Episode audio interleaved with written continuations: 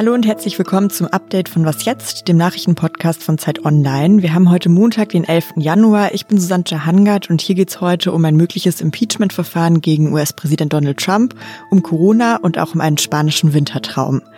Der Redaktionsschluss für diesen Podcast ist 16 Uhr. Fünf Tage ist es jetzt her, dass zahlreiche Menschen in das Kapitol in den USA eingedrungen sind, Büros verwüstet haben und der Kongress seine Sitzung unterbrechen musste. Präsident Donald Trump hatte seine Anhängerinnen ermutigt, zum Kongress zu marschieren an diesem Tag, an dem seine Abwahl als US-Präsident bestätigt werden sollte. Schon am 20. Januar, also in nur neun Tagen, soll sein Nachfolger Joe Biden ins Amt eingeführt werden. Auf der ganzen Welt und besonders natürlich auch in den USA waren viele extrem entsetzt über diesen Sturm auf das Kapitol. Einer, den es auch so entsetzt hat, dass er sich jetzt zu Wort gemeldet hat, ist Arnold Schwarzenegger, der frühere kalifornische Gouverneur und Schauspieler. Schwarzenegger kommt ja ursprünglich aus Österreich und er hat jetzt auf Twitter ein Video veröffentlicht, in dem er den Sturm auf das US-Kapitol mit der Reichspogromnacht von 1938 verglichen hat. Der Mob am Kapitol habe nicht nur die Türen des Hauses der Demokratie in Washington zerbrochen, sagte Schwarzenegger, sondern er sei auf den Prinzipien herumgetrampelt, auf denen die USA gegründet worden seien. Auch für US-Präsident Donald Trump fand er klare Worte. President Trump is a failed leader. He will go down in history as the worst president ever. The good thing is that he soon will be as irrelevant as an old tweet. Ja, das war jetzt doch eher auch ein bisschen eine pathetische Ansage. Wir kommen jetzt zu den harten Fakten. Und zwar haben die Demokraten seit den Vorgängen am Kapitol eben auch jetzt ins Gespräch gebracht, ein Impeachment-Verfahren einzuleiten, also ein sogenanntes Amtsenthebungsverfahren, weil sie sagen, es ist zu gefährlich, dass Trump überhaupt noch diese neun Tage im Amt ist. Darüber und über die neueste Entwicklung spreche ich jetzt mit Heinrich Wefing. Er ist Ressortleiter vom Politikressort der Zeit. Hallo Heinrich. Hallo Susanne, hi. Heinrich, gestern Abend Ortszeit hat Nancy Pelosi, die Vorsitzende des Repräsentantenhauses, ein Schreiben veröffentlicht, wie es weitergehen soll. Was stand denn da drin? Ja, da standen im Wesentlichen zwei Dinge drin. Sie hat einmal den Vizepräsidenten Mike Pence aufgefordert, dass er mit dem amerikanischen Kabinett zusammen im Grunde Trump des Amtes enthebt und sich selbst zum Präsidenten ernennt. Das ist möglich nach dem 25. Verfassungszusatz der amerikanischen Verfassung. Eigentlich vorgesehen für Fälle, dass der Präsident krank ist oder ins Koma fällt. Aber es ist wohl auch zulässig, dass der Vizepräsident in so einer Situation zu diesem Mittel greift. Und dann hat Pelosi gesagt, Pence hätte dafür 24 Stunden Zeit.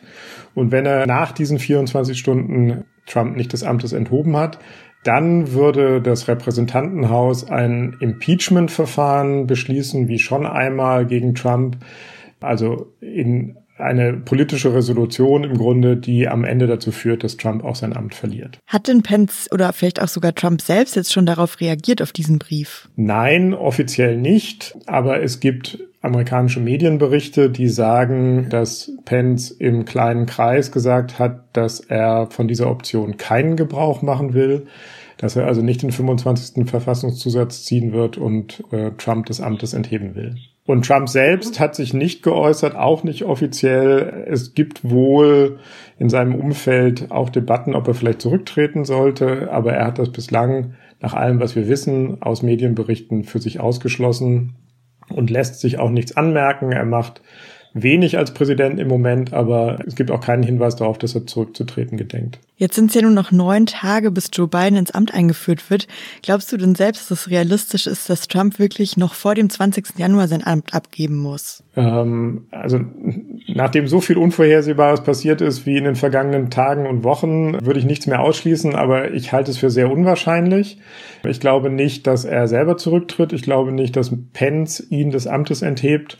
Und so ein Amtsenthebungsverfahren, das die Demokraten jetzt angestoßen haben, dauert in der Regel relativ lang. Deswegen die kurze Antwort nein, glaube ich nicht. Man kann aber, auch das ist theoretisch möglich, so ein Amtsenthebungsverfahren auch nach dem 20. Januar gegen Trump weiterlaufen lassen, selbst wenn er nicht mehr Präsident ist. Das hätte den einen Vorteil, dass bei einem solchen Impeachment auch beschlossen werden kann, dass er in Zukunft nicht mehr zu Wahlen antreten kann und sich um keine öffentlichen Ämter mehr bewerben kann. Und das ist für viele Demokraten und auch für manche Republikaner eine wichtige Sache, ob Trump sozusagen politisch komplett aus dem Spiel genommen ist. Vielen Dank, Heinrich, für die Einschätzung. Susanne, sehr gerne. Danke dir. Seit heute gelten in allen Bundesländern noch schärfere Corona-Regeln. Der Grund dafür ist klar, die Fallzahlen sind immer noch hoch. Das Robert Koch Institut hat heute rund 12.500 Neuinfektionen und 343 Todesfälle gemeldet. Eine von diesen neuen Regeln gilt für sogenannte Corona-Hotspots, also Kreise, in denen sich innerhalb von sieben Tagen gerechnet auf 100.000 EinwohnerInnen mehr als 200 Menschen neu mit Corona angesteckt haben.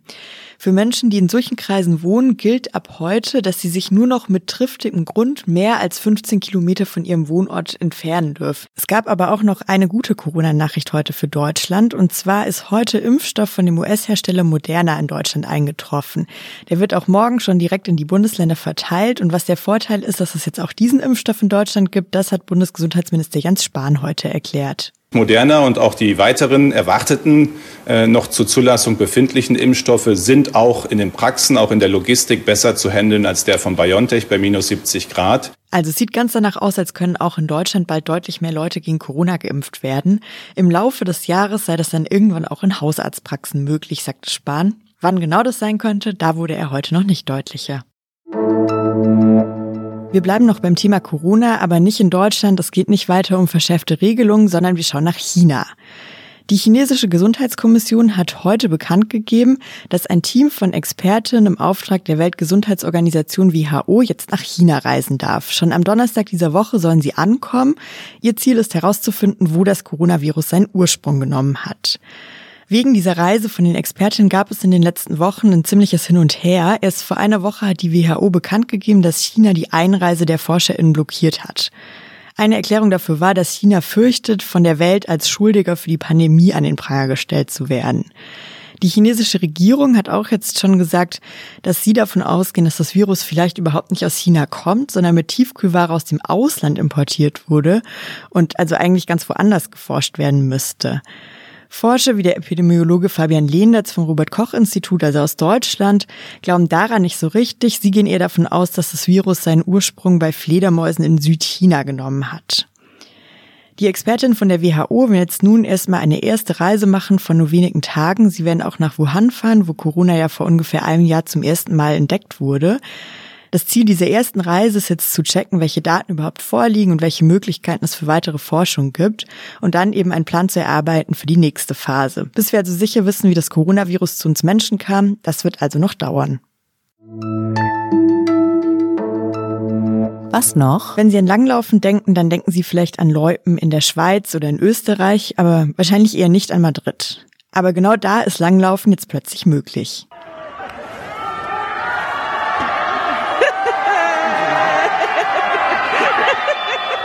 Was Sie da gehört haben, sind Menschen auf der Straße, die einen Langläufer anfeuern. Der Twitter-Account The Local Spain hat dieses Video geteilt. In den letzten Tagen ist in Spanien und vor allem in Madrid extrem viel Schnee gefallen. Das waren die stärksten Schneefälle seit mehr als 50 Jahren. Teilweise liegt da jetzt ein halber Meter.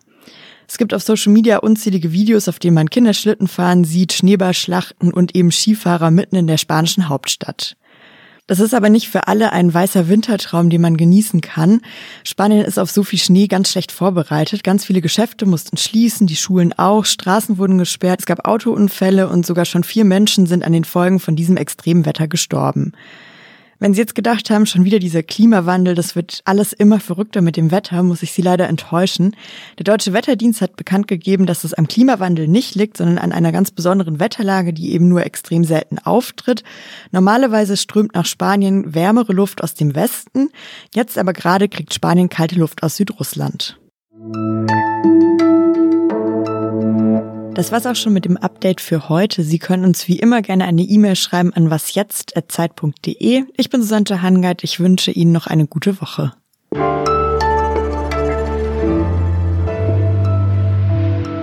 Heinrich, feierst du, wenn Trump endlich aus dem Amt ist? ob ich dann feiere. ja, ich bin total froh. Ähm, eigentlich müsste man tatsächlich irgendwie eine Flasche Champagner oder ein Bier oder irgendwas aufmachen. Ja, also ich bin jedenfalls wahnsinnig erleichtert, wenn er endlich weg ist.